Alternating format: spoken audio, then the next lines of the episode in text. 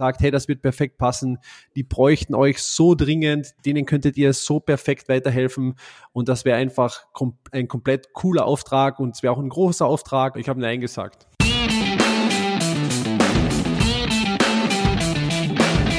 Mittelmäßigkeit ist auch dein Feind?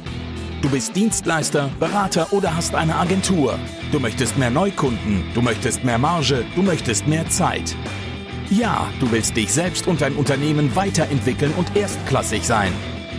Dann bist du hier genau richtig.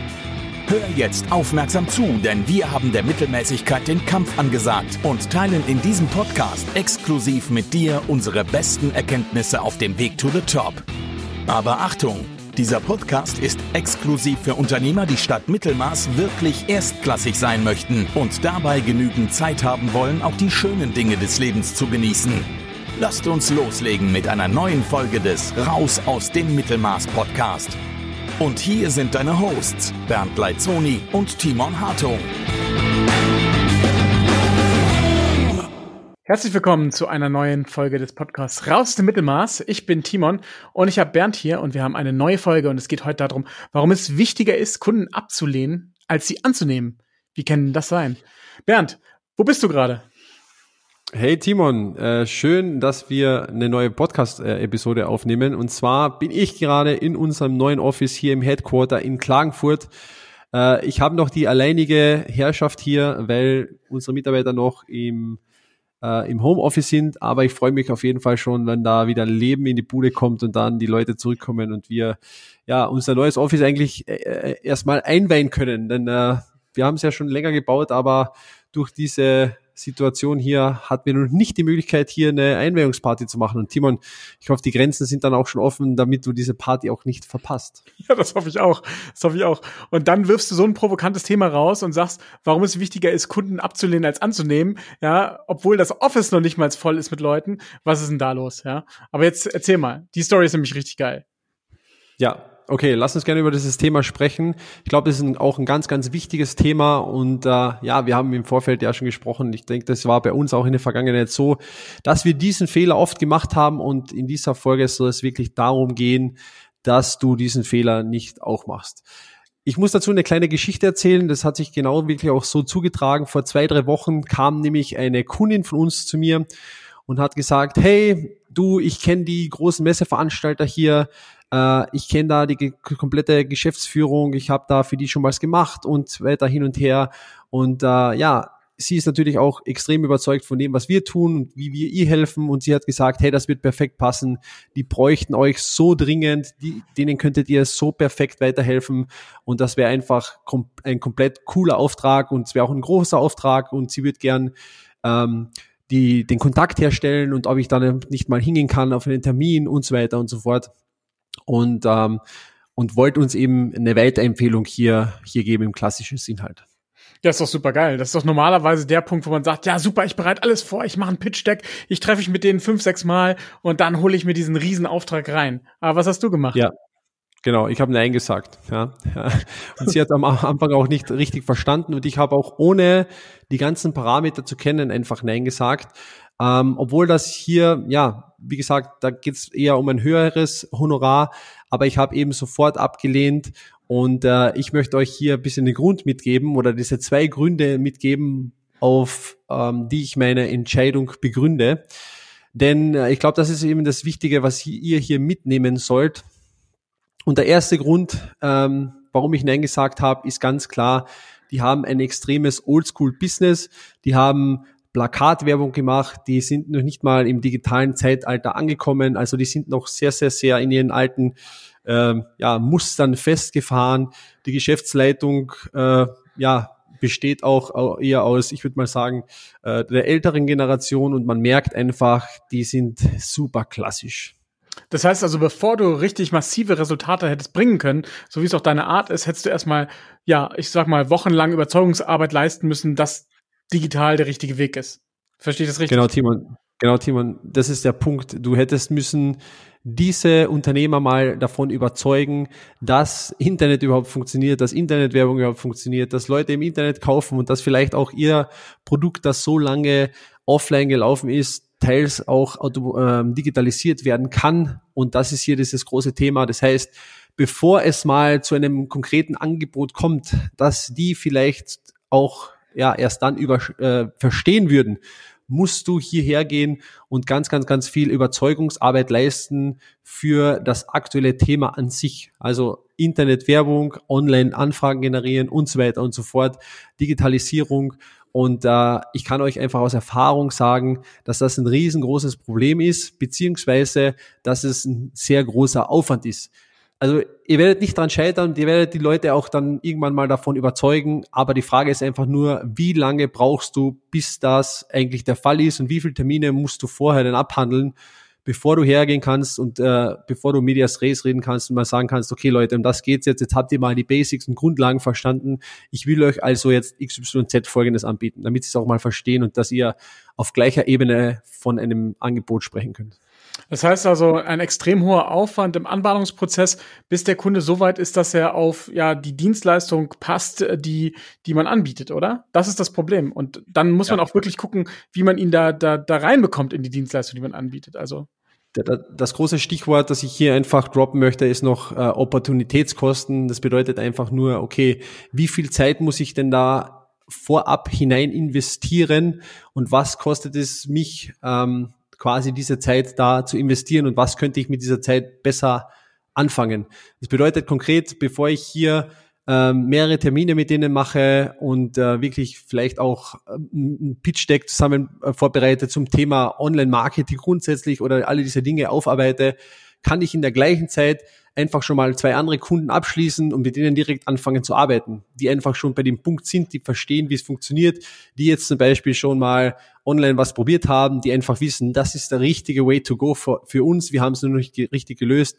Also das heißt, ähm, wie viel Zeit benötige ich, um diese Leute da hier mal zu diesem Punkt zu bringen und was könnte ich mit der Zeit besser anfangen. Und das ist eben dieses Stichwort Opportunitätskosten und das muss dir ganz, ganz klar bewusst sein, bevor du eigentlich in Betracht ziehst, ob du mit einem Kunden zusammenarbeitest oder nicht.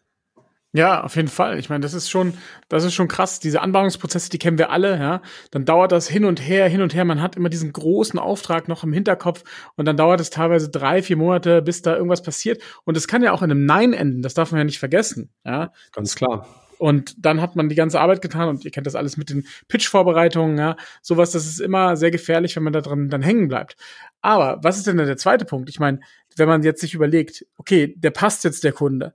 Aber dann ist es ja so, können wir dem denn straight out of the box helfen? Ja, haben wir denn dafür die, ich meine, wir haben natürlich Lösungen parat dafür, aber wie einfach lassen die sich implementieren? Das ist ja die Frage. Ja, der zweite Grund, Timon, danke für die Überleitung, ist ganz klar der, so wie unsere Kundin das auch zu uns gesagt hat, hey, ich weiß, ihr könnt ihnen 100% helfen. Ich weiß auch, dass wir denen 100% helfen können. Die Frage, die du dir stellen musst hier als zweiten großes Thema, ist einfach nur, wie viel von dieser Dienstleistung oder von meinem Produkt muss ich individualisieren, damit ich dem Kunden helfen kann. Also das bedeutet ganz konkret, wenn ich die jetzt quasi angenommen hätte oder wenn wir diesen Kunden angenommen hätten, wie viel haben wir quasi schon out of the box oder irgendwo mal an, an Wissen, Knowledge oder äh, an, an digital, digitalen, ich sag mal, äh, Methoden produziert, wie viel kann man da hernehmen und wie viel muss quasi individuell für diesen Kunden entwickelt werden. Und das ist ein riesen, riesengroßes Thema.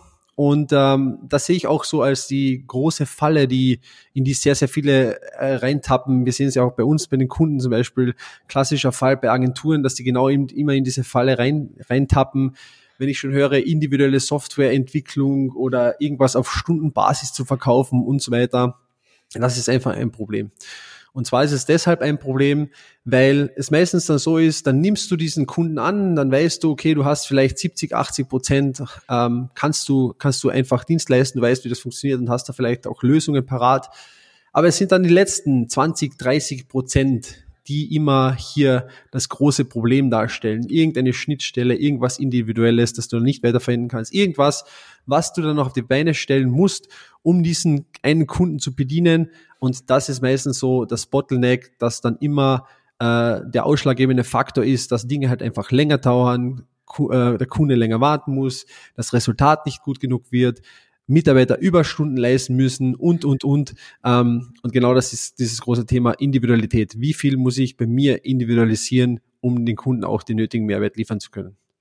Ja, genau. Und das ist natürlich dann äh, super gefährlich, weil wenn wir dann zu viel Individualisierungsarbeit machen und nicht das Ergebnis bringen, dass der Kunde auch unzufrieden und dann das große Projekt, ja, wo es um viel, viel, viel Geld ging, ist damit aber doch ganz klein, weil man vielleicht schon nach dem ersten oder zweiten Milestone dann Unzufriedenheit hat beim Kunden und Kürzungen und sowas. Und deswegen ist es eigentlich auch ziemlich gefährlich, sich auf einen großen oder zwei große Kunden zu verlassen und immer diesen großen Kunden hinterherzulaufen, weil nämlich, wenn der mal wegbricht, dann ist nämlich, dann sieht das gar nicht mehr so schön aus.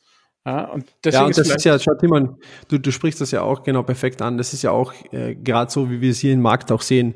Du hast oder viele haben vielleicht diese zwei, drei, vier große Kunden und diese Kunden wollen ihr Repertoire dann einfach immer erweitern und die Agentur oder der Dienstleister passt sich dem Kunden an.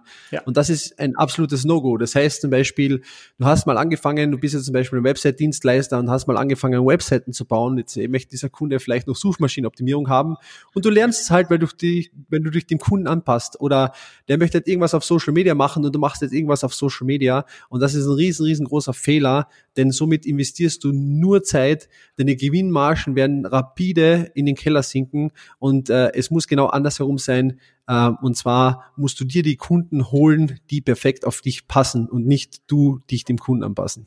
Ja, und Bernd, aber wie, wie geht das? Das bedeutet, ich brauche einfach mehr Anfragen, oder? Ich brauche so viele Anfragen, dass ich mir die Kunden aussuchen kann, die perfekt zu meiner Dienstleistung passen. Ja, genau. Du hast im Endeffekt das, das schon gesagt, wie das funktioniert. Denn ich weiß es natürlich, es ist schwierig. Du kannst, äh, um es dir leisten zu können, her, einfach herzugehen und mal zu ja offensichtlich hohen äh, Aufträgen oder guten Aufträgen, ja, wo du weißt, du kannst denen helfen, Nein zu sagen, dann brauchst du natürlich eins, du brauchst genügend Anfragen und genügend Geschäft, um quasi auch äh, dein, deine Firma, deine Mitarbeiter etc. zu finanzieren und du brauchst einfach andere Wege, die du gehen kannst und es ist natürlich leichter zu jemandem Nein zu sagen, wenn du weißt, okay, ich habe schon fünf andere, die mit mir zusammenarbeiten wollen, als zu jemandem Nein zu sagen und sagen, okay, der passt nicht ganz gut zu mir, es wird schon wieder irgendwann mal jemand kommen. Und das ist so ein bisschen auch diese mentale Hürde und dieser Teufelskreis, in dem viele stecken. Und die Lösung ist ganz genau so, wie du jetzt schon gesagt hast. Du brauchst einen kontinuierlichen Strom von neuen Kundenanfragen. Aber wie mache ich das doch? Die meisten haben einfach nur Empfehlungen. Wie kann ich denn meine Empfehlungen erhöhen? Das funktioniert ja gar nicht. Da die kommen ja unkontrolliert rein. Da habe ich keine Kontrolle drüber, wer mich wann empfiehlt. Und wie, wie soll ich das dann machen? Genau. Das ist auch so das Thema. Das heißt, die Lösung hierzu lautet systematisierte Lead-Generierung, also systematisierte Anfragengenerierung, die du selbst in der Hand hast. Du musst hergehen und du musst vom, wir sagen so schön, vom Passagier zum Piloten werden und deine, deine Anfragen, deine Anfragenthematik nicht dem Zufall oder dem Schicksal überlassen, sondern eben proaktiv selbst in die Hand nehmen. Das bedeutet, du musst dir in irgendeiner Art und Weise eine Maschine bauen, die dir kontinuierlich und systematisch Anfragen liefert. Und diese Maschine muss quasi steuerbar sein und du musst kontrollieren können, okay, wie viel Anfragen brauche ich, wie viel Anfragen kann ich gerade äh, verarbeiten und ähm, ja, wann ist mal Stopp oder wann kann ich da weiter ausbauen etc. Das Grundthema ist, du musst es selbst in der Hand haben. Du hast es mir im Vorgespräch so schön gesagt. Du hast gesagt, du allein in der Anbahnungsphase, wo wir den Kunden ab, äh, angenommen haben oder hätten, äh, konnten wir, können wir schon zwei Bestandskunden einfach helfen, Resultate zu erzielen und können in der Zeit auch noch zwei neue Kunden annehmen und die direkt äh, weiterbringen. Das ist schon beeindruckend, weil das nämlich auch genau diesen Tenor nachspielt, der Opportunitätskosten, dass es einfach wichtig ist, die passenden Kunden zu haben und nicht zu versuchen, es jedem Kunden recht zu machen. Das finde ich schon sehr ja. krass. Ich glaube auch, das ist ein ganz, ganz wichtiges Thema. Und nochmal zu dieser Anfragenmaschine, wie wir das jetzt quasi nennen, da gibt es natürlich verschiedene Varianten und lasst euch da jetzt nicht äh, ja von irgendwelchen, ja, ich sage unseriösen Aussagen blenden. Äh, es gibt diese eine äh, Meistervariante nicht. Das muss man natürlich immer für sich anpassen. Und da gibt es ganz, ganz viele verschiedene Vari Variationen. Also um ein paar zu nennen, du kannst natürlich Anfragen auf Facebook generieren, du kannst Anfragen auf LinkedIn generieren, du kannst Anfragen in der Kaltakquise theoretisch sogar generieren. Du kannst verschiedene Mailings rausschicken. Äh, du kannst mit Google Sachen machen. Du kannst mit YouTube Sachen machen. Du kannst eine Kommunikation aus ganz vielen anderen Dingen machen. Es gibt zig verschiedene Wege, äh, wie du Anfragen generieren kannst. Das der Knackpunkt dabei ist aber, dass du das Ganze systematisiert hast und kontrollieren kannst. Und das ist einfach dieses Thema. Du musst es systematisiert haben und du musst es kontrollieren können. Das heißt, am Ende des Tages musst du wissen, was kostet es mich, eine neue qualifizierte Anfrage zu generieren? Wie viel brauche ich? Wie viel schließe ich davon ab? Und dann kannst du dir oder dann bist du in dieser bequemlichen Lage, dass du einfach auch Nein sagen kannst zu Kunden, wo du weißt, hey, mit dem wird es nicht rundlaufen. Ich könnte ihnen zwar helfen, aber das Thema, es dauert einfach viel zu lange und du fokussierst dich mit deiner Zeit eher darauf, jemand anderen zu helfen, der genau schon weiß, was du Dienst leisten kannst, der bereit ist und der loslegen kann und äh, ja, mit dem auch die Zusammenarbeit letzten Endes viel smoother, würde ich mal sagen, und erfolgsversprechender verläuft, als, als mit jemandem, den du vielleicht überzeugen musst, dass das Internet sich durchsetzen wird, sagen wir so. Ja, Bernd, das hört sich ja richtig gut an. Die Frage ist aber, was kann ich denn jetzt als Unternehmer konkret tun, damit ich da auch wirklich vorankomme, dass ich systematisierte Leads bekomme und dass ich in dem Team weiter vorankomme und nicht gefangen bin mit Weiterempfehlungen und mein Geschäft im Prinzip nicht unter Kontrolle habe, ähm, was die Anfragen angeht. Ja, okay, Timon, äh, wenn ihr das jetzt hört und sagt, okay, das macht alles Sinn und ich möchte es auch können, quasi mir die Kunden aus, äh, auszusuchen und nicht jeden anzunehmen und ihr versteht auch den Zweck dahinter, äh, dass man dann am Ende des Tages natürlich auch viel besser Resultate liefern kann. Der Kunde ist, äh, ist glücklicher, deine Mitarbeiter sind glücklicher und es ist eigentlich eine Win-Situation für alle. Wenn du lernen möchtest, wie das funktioniert, also wenn du lernen möchtest, wie du auch systematisch Anfragen generieren kann, kannst, was die beste Quelle für dich ist, wir haben ja jetzt ein paar aufgezählt, dann kommst du zu uns ins kostenlose Strategiegespräch. In diesem Gespräch schauen wir uns dann gemeinsam genau an, wo du gerade stehst, wo du gerade hin möchtest und welcher Kanal für dich jetzt quasi der beste wäre, um hier auch zu dieser systematischen Anfragenmaschine zu kommen. Das Ganze funktioniert so, du gehst auf www.strategietermin.com, dann sicherst du dir eines unserer Beratungssession und da zeigen wir dir das ganz genau auf und zeigen dir auch den Schritt-für-Schritt-Plan, was du genau tun musst, um das zu implementieren. Vielen Dank, Bernd. Das ist doch super. Also geht auf www.strategietermin.com und wir hören uns in der nächsten Session. Ciao. Ciao. Macht's gut.